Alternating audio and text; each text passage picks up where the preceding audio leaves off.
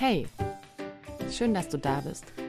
Herzlich willkommen zum Podcast Wonnevoll Schwanger, natürlich, sicher, selbstbestimmt. Mein Name ist Petra und ich freue mich, dass du mich auf dieser Reise begleitest. In dem letzten Teil habe ich ja über die Geburt und die Schwangerschaft meines Sohnes berichtet, die ja nicht so lief, wie ich es gerne gewollt hätte. Und jetzt mache ich direkt weiter bei meinem zweiten Kind, denn es war uns beiden, mein Mann und mir, schon relativ bald nach der Geburt unseres Sohnes klar, dass wir noch weitere Kinder möchten, dass wir es eben auch gerne nochmal auf richtige Art und Weise in Anführungszeichen versuchen möchten. Und deswegen haben wir uns dann schon relativ früh entschieden, dass der Abstand zwischen den beiden auch gar nicht so groß sein sollte. Und als unser Sohn dann ein gutes Jahr alt war, haben wir gesagt, okay, wir versuchen es jetzt wieder. Eigentlich auch schon mit dem Hintergedanken, dass es ja wahrscheinlich eh zwischendurch nochmal eine Fehlgeburt geben könnte. Ist dann aber nicht so gewesen. Ich bin relativ bald schwanger geworden. Da habe ich von Anfang an gesagt, ich werde alles anders machen. Ich habe die Frauenärztin gewechselt, weil diese, ich würde sag mal, wirklich blöde Kuh, die ich damals hatte, die hat sich auch nach der Geburt meines Sohnes ein paar Sachen erlaubt, von wegen, dass sie eben auch gesagt hat, dass ich jetzt nur noch Kaiserschnitte haben werde, so weil mein Sohn halt auch relativ groß war mit 4100 Gramm und wenn ich jetzt halt noch mehr solche großen Kinder kriege, dann kann ich mir eben die spontane Geburt ja sowieso abschminken, dann wird es ja eh wieder ein Kaiserschnitt, also Frauenärztin gewechselt. Da habe ich zum Glück eine gefunden, die wirklich super war, die mich total toll unterstützt hat. Eben auch in dem Vorhaben natürlich zu entbinden nach einem Kaiserschnitt, was leider in Deutschland tatsächlich auch nicht üblich ist. Und dann habe ich auch angefangen, meine ganz, mein ganzes Umfeld auf natürliche Geburt abzustimmen. Also ich habe zum Beispiel auch eine Blutuntersuchung noch gehabt, wo es wieder um eine Gerinnung ging. Da hat dann eben eine Ärztin gemeint, naja, kann man jetzt eben nicht sagen, weil die Werte immer noch grenzwertig sind und ich soll mich einfach selbst entscheiden, ob ich nochmal spritzen möchte oder nicht. Und habe ich natürlich Nein gesagt. Ich habe ich bin auch zu keiner weiteren Blutuntersuchung gegangen, weil ich für mich gesagt habe, solange ich mich gut und gesund fühle, möchte ich das einfach auch vermeiden, diesen Stress und diese Hektik auch immer mit den Terminen und dieses ewige Rumgewarte, einerseits vor Ort, andererseits dann auf die Ergebnisse. Und ich habe es mir einfach gespart, weil ich dadurch wirklich entspannter war und wirklich viel gelöster leben konnte. Und ich habe dann eben auch wieder den Kontakt mit meinen Hebammen gesucht, die ich eben auch schon bei Ivos Geburt hatte, bei meinem ersten Kind. Und es war sehr schön, weil die mich eben auch sehr gut unterstützt hatten. Auch bei meinem zweiten Kind bin ich dann über Termin gegangen, allerdings war das auch vollkommen okay. Also ich hatte einfach wirklich noch viel zu tun im Juli damals. Ich habe drei Wochen vor dem errechneten Termin noch meine Bachelorprüfung gehabt, meine zweite. Die wollte ich auf jeden Fall noch machen. Und dann hatte ich noch ein Yoga-Ausbildungswochenende. Das wollte ich auch gerne noch machen. Und dann waren noch so ein paar kleinere Sachen, ein paar Geburtstage. Und am letzten Endes war dann am Tag vor der Geburt noch ein kleines Festival, wo ich eigentlich schon auch gerne hin wollte, aber mir dachte, wenn das Kind da ist, nehme ich es halt mit. Ich bin dann am nächsten Morgen gegen 6 Uhr aufgewacht und hatte wirklich sehr schmerzhafte regelmäßige Wehen. Ich hatte in dieser Schwangerschaft schon sehr lange, sehr heftige Vorwehen, die aber dann immer wieder abgeklungen sind. Und jetzt war es wirklich so, dass die da waren und nicht mehr wegzudenken waren. Ich bin erstmal in die Wanne gegangen, um zu gucken, okay, sind die wirklich da? Also das ist immer so ein gutes Zeichen. Geht man in die Wanne und verstärken sich die Venen, dann sind es Geburtswehen und geht man in die Wanne und sie sind weg, dann waren es eben nur Übungswehen. Und sie sind stärker geworden. Und irgendwann kam dann auch mein Mann und meinte so, naja, wenn die Wehen alle fünf Minuten kommen, soll man dann nicht langsam mal die Hebamme anrufen. Und das war, es war sieben Uhr morgens dann. Und ich dachte noch, so bis neun Uhr halte ich es aus, weil dann ist Schichtwechsel, dann brauchen wir nicht zwei Hebammen anrufen, sondern dann machen wir einfach alles mit der einen. Aber um acht Uhr war dann Schicht im Schacht, also war es dann wirklich schon richtig heftig. Und ich habe zu meinem Mann gesagt, nee, ich fahre jetzt los, du bringst das Kind weg und dann treffen wir uns im Geburtshaus. Und das haben wir dann auch gemacht. Ich ab ins Taxi, mein Mann mit dem Fahrrad, unser, unseren Sohn noch zu Freunden gebracht. Und ich war dann wirklich, es war Sonntagmorgen, also nichts los auf der Straße. Der Taxifahrer war kurz ein bisschen nervös, weil er irgendwie noch nie eine schwangere Frau zum Geburtshaus gefahren hat. War aber auch alles cool soweit. Und dann haben wir uns da mit der Hebamme getroffen. Mein Mann kam irgendwie eine Dreiviertelstunde später, weil er noch Kaffee getrunken hat, weil er dachte, es würde eh wieder länger dauern. Und dann haben wir die erste Untersuchung so kurz nach halb zehn gemacht und da war der Muttermund schon bei fünf Zentimetern und ich war nur so, wow, krass, die Hälfte ist geschafft. Also noch nicht mal irgendwie der Vormittag vorbei und ähm, ich fühle mich auch richtig gut. Und weiter ging es dann eigentlich wirklich relativ zackig. Also dann war um halb elf der Muttermund bei acht Zentimetern, also eine Stunde später, drei Zentimeter weiter. Und ich hatte dann auch tatsächlich wieder eine Muttermundslippe. Also er, der Muttermund hatte sich wieder aufgeschoben.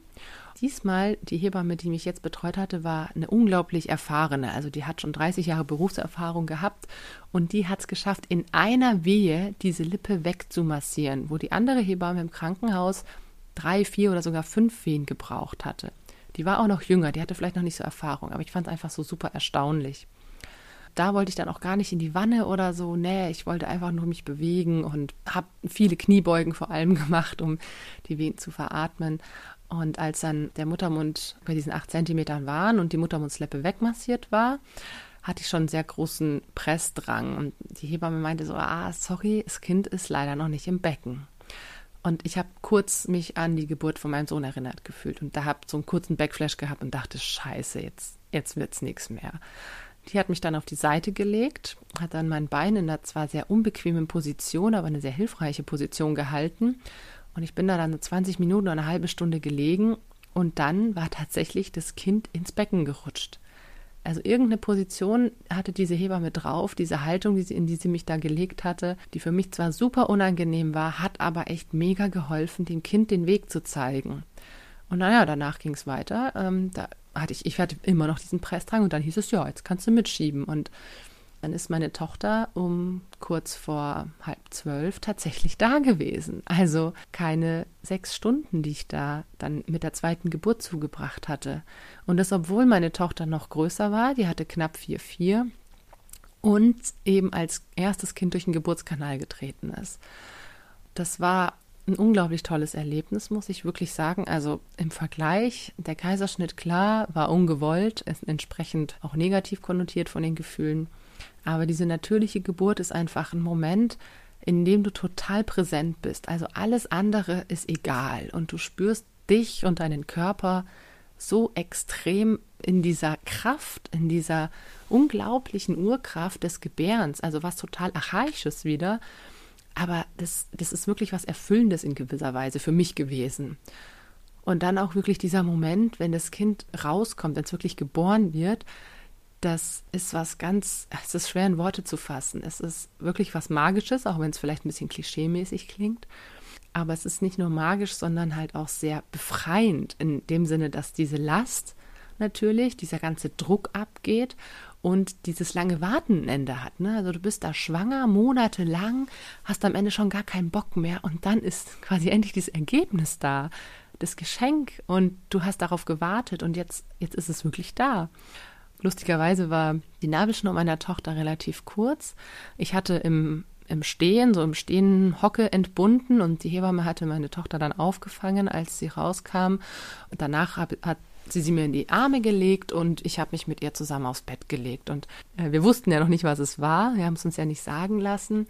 Und natürlich waren wir neugierig. Und sie lag dann auf meinem Bauch und ich konnte sie noch nicht anlegen, also noch nicht stillen, weil die Nabelschnur tatsächlich zu kurz war. Und dann lag sie da auf meinem Bauch und dieses Bild, wie, wie dieses ganz frisch geborene Baby, das gerade aus mir rauskam, jetzt auf mir drauf liegt und, und dieser ganze Prozess, den, den ich durchlaufen hatte, den wir zusammen durchlaufen hatte, der in Sekunden hinter dir liegt. Das war wirklich dieses extreme Gefühl von hier und jetzt und totalem Präsentsein. Und das fand ich wirklich sehr, sehr schön und fast schon eine Art, ich will nicht sagen Erleuchtungserlebnis, also das war es nicht, aber beziehungsweise sowas hatte ich noch nicht. Aber es war einfach was, was mit nichts anderem zu vergleichen ist. Dann war es eben ganz witzig, dass ich auch da fast keine Geburtsverletzung hatte. Also obwohl ja das Kind relativ groß war und meine Hebamme schon gemeint hat, so huh, mit dem Damm könnte es vielleicht problematisch werden. War zum Glück gar nichts. Ich hatte einen ganz leichten Riss in den Lapien, also in den Schamlippen, der mit ein paar Stichen genäht wurde. Und dann war es das. Und da sage ich halt auch, da bin ich den Hebammen total dankbar, dass sie mich schon vorher so gut begleitet hatten, dass sie mir schon sehr viele Tipps gegeben haben, wie ich mich eben auch nach dem Kaiserschnitt auf eine natürliche Geburt vorbereiten kann mit Atemübungen, mit Massagen und mit anderen Übungen, die ich auch aus dem schwangeren Yoga einfach mitgenommen habe. Da war ich sehr lange, bei meinem ersten Kind 20 Wochen, also von der 20. bis zur Geburt und bei meiner Tochter dann von der 12. bis kurz vor die Geburt. Und das hat auch einfach unglaublich viel gebracht. Es war ein sehr schönes Yoga, das mich dann auch dazu gebracht hat, selbst Yogalehrerin zu werden. Also selbst dieses Wissen zu vertiefen, mir anzueignen und dann an andere Frauen weiterzugeben. Und das war wirklich wertvoll.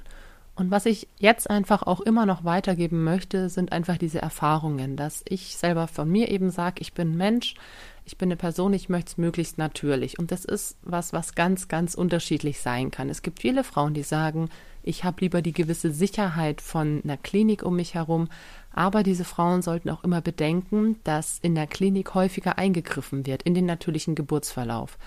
Sei es, dass eben gewisse Routinen in der Klinik herrschen, dass es vielleicht auch manchmal am Personalmangel liegt, dass eine Geburt nicht so laufen kann, wie man gerne möchte. Bei mir sind auch drei Geburten parallel gelaufen, es waren aber nur zwei Hebammen da. Im Geburtshaus hast du eine 2 zu 1 Betreuung, also zwei Hebammen für eine Schwangere. Das finde ich, war für mich einfach so auch das ausschlaggebende Argument, dass ich gesagt habe, ich finde diese, diese rundum Betreuung einfach sehr, sehr gut und wichtig, gerade bei einem, bei einer Geburt, die man so noch nicht erlebt hat. Und ich finde natürlich auch sehr wichtig, dass man sich insofern wohlfühlt, als dass es ein Ort ist, der dir vertraut ist, der, an dem du dich geborgen fühlst. Für mich war das in der Klinik einfach nie der Fall, weil diese ganzen Maschinen und Geräte haben für mich einfach diesen Anflug von Beeinflussung beziehungsweise Manipulation manchmal natürlich auch, für viele Frauen ist es auch diese Sicherheit, dass diese Maschinen und diese Technik da ist. Aber für mich geht es eben genau dagegen. Für mich geht es gegen dieses Natürliche und ich mache mein eigenes Ding. Gerade auch die Dauer-CTG-Überwachung. Das ist auch was, was häufig in vielen Krankenhäusern gemacht wird und man muss es ganz bewusst und aktiv einfordern, dass man es nicht möchte. Manchmal muss man da auch mit Widerstand rechnen. Im Geburtshaus ist es ganz normal und üblich, dass eben nur zwischen den Wehen immer mal wieder mit ähm, einer einzelnen Sonde eben gehört wird. Ist alles okay, passen die Herztöne und es braucht keine Dauerüberwachung. Es reicht, da alle Viertelstunde mal für eine Minute zu hören. Es ist, finde ich, auch was, was sehr stressen kann, wenn man permanent dieses Dudung, Dudung, Dudung, Dudung im Hintergrund hat. Irgendwann blendet man das vielleicht aus, aber es ist immer noch da und es wirkt und wirkt und wirkt und wirkt und finde ich, baut auch eine ganz stressige Atmosphäre auf. Des Weiteren, was ich sehr, sehr wichtig finde, ist das Thema Öffnung. Wirklich, dass du dich öffnen kannst. Das hat einen ganz praktischen Hintergrund. Also Geburt kann nur vonstatten gehen, wenn du dich sicher und geborgen fühlst und wirklich vollkommen loslassen kannst man muss es sagen, wie es ist. Bei einer Geburt ist es wie, ja, es geht zu, wie ich sage es immer so schön, auf einem Festival in Anführungszeichen, was Körperflüssigkeiten angeht. Also du musst dich darauf einstellen, nicht nur dieses Kind zu gebären, sondern eben auch Urin zu verlieren, wenn du es vielleicht gerade nicht passend findest oder du kannst eben nicht auf die Toilette. Oder auch Stuhlgang ist was, was während der Geburt ganz normal ist was aber auch ein gutes Zeichen dafür ist. Denn wenn du gehemmt bist, wenn du eben nicht loslassen kannst und dich nicht vollständig öffnen kannst, dann ist es was, was eben sich nicht nur auf den Stuhl oder einen Urin beschränkt, sondern sich auch auf den Geburtskanal und das Kind auswirkt. Nur in so einer Atmosphäre, wo du, ich sag jetzt mal platt, hemmungslos scheißen kannst, kannst du auch ein Kind entspannt zur Welt bringen. Das ist einfach dieser natürliche archaische Mechanismus in uns drinnen, wo wir uns wohlfühlen, wo wir uns sicher und geborgen fühlen, darf unser Kind zur Welt kommen. Wenn es irgendeinen Störfaktor gibt, irgendeine Irritation, die dich verunsichert, dann würdest du dort nicht dein Geschäft verrichten, denn das ist ja auch eine Situation, in der du angreifbar und verletzlich bist, und genauso wenig würdest du dort auch dein Kind bekommen. Und dann gibt es eine ganz spannende und schon sehr, sehr alte Hebamme aus den USA, die heißt Ina May Gaskin, die hat da auch sehr, sehr viel drüber geschrieben, über eben diese Privatheit und diese Intimität bei der Geburt, die so wichtig ist, dass eine Geburt auch komplikationsfrei vonstatten gehen kann. Häufig ist es dann zum Beispiel so, dass ähm, sich zwar der Geburtskanal öffnet, aber das Kind vielleicht nicht richtig durchrutscht, dass es eben da Probleme gibt, das wirklich da durchzuschieben und man dann auch häufig zu Saugglocke oder Zange greift, was zwar noch eine natürliche Geburt in dem Sinne ist, dass das Kind den Geburtskanal durchschreitet, aber eine sehr, sehr hohe Belastung auch für Mutter und Kind sein kann. Und gerade diese Sauglockengeburten sind häufig die Anzeichen dafür, dass eine Geburt eben nicht in dieser völlig freien, intimen und gelösten Atmosphäre stattfindet. Zum Thema Kaiserschnitt, das ist natürlich auch was, was sehr umstritten ist. Und ich finde es auch sehr wichtig, das zu thematisieren. Es ist gut, dass es diesen Kaiserschnitt gibt. Wie gesagt, es gibt absolute Indikationen, bei der eine Frau das Kind einfach nicht entbinden könnte, wenn es den Kaiserschnitt nicht gäbe. Es gibt relative Indikationen, die häufig zu, dazu benutzt werden, um einen Kaiserschnitt als Wunschkaiserschnitt darzustellen oder herzunehmen. Und ich möchte eben ganz, ganz, ganz dringend an dich appellieren, überlegst dir, also wenn du dir überlegst, einen Wunschkaiserschnitt zu machen, geh es wirklich mal von vorn bis hinten durch. Warum würdest du das machen? Ist es, weil du keine Lust auf die Geburtsschmerzen hast? Das ist was sehr, ich sag mal, ein guter Einwand, der vielleicht kommen könnte. Oh, ich will mir diese Schmerzen nicht antun. Ja, aber ist dir klar, dass ein Kaiserschnitt auch mit Schmerzen verbunden ist? Teilweise sogar mit mehr Schmerzen als eine natürliche Geburt. Ich habe im Nachgang meine natürliche Geburt als natürlich schmerzhaft im Sinne von Wehen und im Sinne von das Durchtreten des Kindes durch den Geburtskanal erlebt, aber diese Schmerz war danach weg, sobald das Kind da war. Keinerlei Schmerz mehr. Und mit einem Kaiserschnitt plagst du dich eine, zwei, vielleicht sogar drei Wochen rum. Manche Menschen, manche Frauen haben nach dem Kaiserschnitt ihr Leben lang Taubheitsgefühl an gewissen Stellen. Und es ist natürlich auch die ich sag mal, das normale Risiko von einer OP, das immer dabei ist, dass gewisse Gefäße durchtrennt werden, dass es andere Komplikationen gibt. Und nur zu sagen, ich möchte mir diese Schmerzen nicht antun, die eine normale Geburt mit sich bringt, ist erstens was, was gesellschaftlich tradiert ist. Dass eine Geburt wehtut, hat sich bei uns dummerweise in der westlichen Gesellschaft so festgesetzt und es muss nicht sein. Da gibt es auch ein ganz gutes Buch dazu oder mehrere. Ich habe mich mit Hypnobirthing auseinandergesetzt, wo es ein schönes Einführungskapitel ging, dass Geburt von den Medizinerinnen und Medizinern als was Schmerzhaftes und Pathologisches dargestellt wurde. Immer mehr und immer mehr. Und dann war es natürlich auch so, dass sich über die letzten Jahrzehnte hinweg bestimmte Geburtskulturen entwickelt hatten. Also im Westen ist es ganz anders als noch in anderen Ländern zum Beispiel. Und auch die steigende Kaiserschnittrate ist, finde ich, nicht nur ein Anzeichen von medizinischem Fortschritt, sondern auch von bewusster Manipulation und von dieser gesellschaftlichen Angstmache. Und ich finde, dass sich wirklich jede Frau überlegen sollte, will ich einen Kaiserschnitt, will ich eine Operation, die den natürlichen Verlauf der Schwangerschaft unterbricht. Denn jeder Wunschkaiserschnitt, der vor Eintreten von natürlichen Geburtsanzeichen stattfindet, ist ein Eingriff in die Entwicklung des Kindes. Das Kind ist noch nicht fertig, wenn ein Wunschkaiserschnitt angesetzt wird und es noch keine einzigen anderen Geburtszeichen gibt. Letztendlich musst du dir einfach bewusst machen, was das für dich und für dein Kind für Konsequenzen hat. Und es ist auch erwiesen, dass Kaiserschnittkinder, wenn sie eben auch per primärer Sektio kamen, dass sich Eltern häufig schwieriger mit der Bindung tun, dass es da auch ganz oft Reaktionen sowohl vom Kind als auch von der Mutter oder vom Vater gibt, die dieses Geburtserlebnis eigentlich auffangen. Also wenn du ein Geburtserlebnis hast, dann ist es eben wirklich ein Durchtreten durch diese Geburt. Das dieses Elternwerden und dieses Familiewerden wird aktiv durchlebt, was dir halt bei einem Kaiserschnitt bisschen fehlt. Gleichzeitig gibt es natürlich andere Argumente, das kannst du alles nachlesen, was ein Kaiserschnitt eben für Nachteile hat, dass diese vaginale Flora, die da herrscht, eben eine Immunisierung des Kindes darstellt, dass der Durchtritt durch den Geburtskanal eine Massage, eine Stimulierung der Synapsen des Kindes ist. Aber das alles ist, ist auf einer rationalen Ebene. Und wenn du das entscheidest, dann macht es wirklich nicht nach rationalen Argumenten, sondern nach deinem Bauchgefühl. Wenn dir geraten wird, einen Kaiserschnitt zu machen, weil es in Beckenendlage liegt, dann such dir eine andere Meinung oder Ärzte oder Ärztinnen, die dich auch bei einer Spontangeburt unterstützen würden. Und es gibt inzwischen sogar Register, die aufführen, in welchen Kliniken oder bei welchen Gynäkologen das möglich ist. Was ich auf jeden Fall noch mit auf den Weg geben möchte, ist, egal wie Geburt verläuft und egal, ob sie sich gut gestaltet, in Anführungszeichen, oder schlecht, ob du mit den Erfahrungen zufrieden bist oder unzufrieden, es sind Erfahrungen und du kannst immer versuchen, was draus zu machen. Und für mich war es eben so, dass dieser erste Kaiserschnitt bei mir eine sehr auch ein bisschen traumatisierende und einschneidende Erfahrung war, aus der ich dann aber Kraft geschöpft habe, aus der ich gesagt habe, hey, das ist jetzt eine Erfahrung, ich kann mich jetzt in diese Frauen eben hereinfühlen. Ich weiß, wie es ist, einen Kaiserschnitt gehabt zu haben aber gleichzeitig danach eben auch dieses schöne Erlebnis einer natürlichen Geburt, dieses unglaublich bereichernde Gefühl, das du sonst nie in deinem Leben haben wirst, weil es so einmalig ist. Versuch einfach die Geburt, wie sie sich vollzieht, anzunehmen, wie sie ist und versuche darin irgendeinen Sinn zu sehen, auch wenn es ein Notkaiserschnitt ist, auch wenn du Zwillinge in der 28. Woche entbindest und die erstmal eine ewige Zeit auch auf der Neo-Station sein müssen versuche dich damit zu arrangieren und es zu akzeptieren. Vielleicht kannst du auch für die nächsten Geburten was mitnehmen. Wie gesagt, für mich war klar, ich will mich nicht mehr so blindlings in die Hände der Medizinerinnen und Mediziner geben, sondern ich will das selbstbestimmt und nach meinen eigenen Vorstellungen wirklich durchziehen. Und das habe ich dann auch gemacht.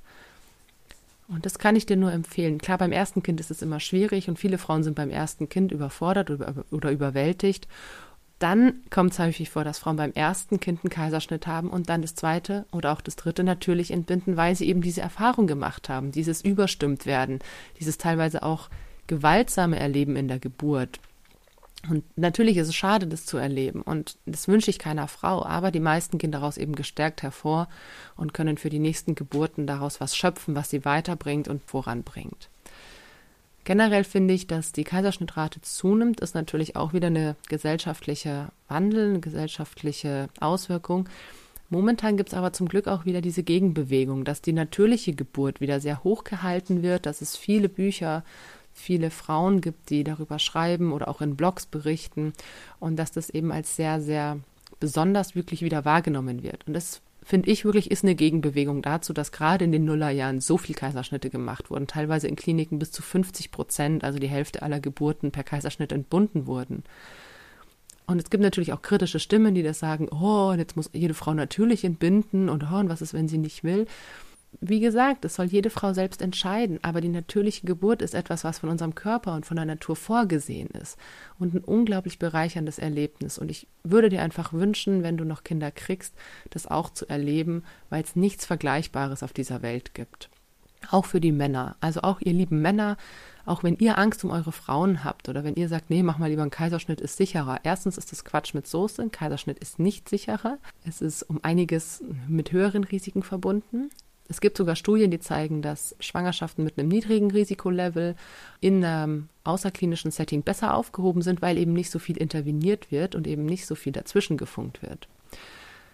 Alle anderen Frauen, die eben einen Kaiserschnitt erlebt haben oder sich dazu entschließen, versucht es einfach auch schön zu rahmen. Versucht euch trotzdem ein schönes Geburtserlebnis zu machen. Und natürlich sollte sich niemand schuldig fühlen für die Art, wie das Kind entbunden wurde. Das ist Quatsch. Aber man sollte sich trotzdem Gedanken drüber machen und nicht einfach nur blindlings Meinungen akzeptieren und sagen, ja, ja, machen Sie ruhig einen Kaiserschnitt, ist ja egal. Nein, es ist nicht egal. Es, es bedeutet was für dich, für deine Familie, fürs Kind. Und ich kann dich dann nur bestärken, versuch es für dich rauszufinden, deine eigenen Bedürfnisse wahrzunehmen und die wieder anzusprechen, abzuklären und dir dann eine Geburt zu ermöglichen, die möglichst bereichernd für euch alle ist, möglichst erfüllend und ein schönes Erlebnis einfach. Darum geht es ja. Ein schönes Erlebnis, an das man sich gerne erinnert. Damit möchte ich diese Folge beenden und ich hoffe natürlich, dass du für dich was mitnehmen konntest. Und wenn dir die Folge gefallen hat, dann teile sie natürlich auch gerne oder lass einen Kommentar da. Wir hören uns dann ein andermal wieder. Bis dahin alles Gute und noch einen wonnevollen Tag.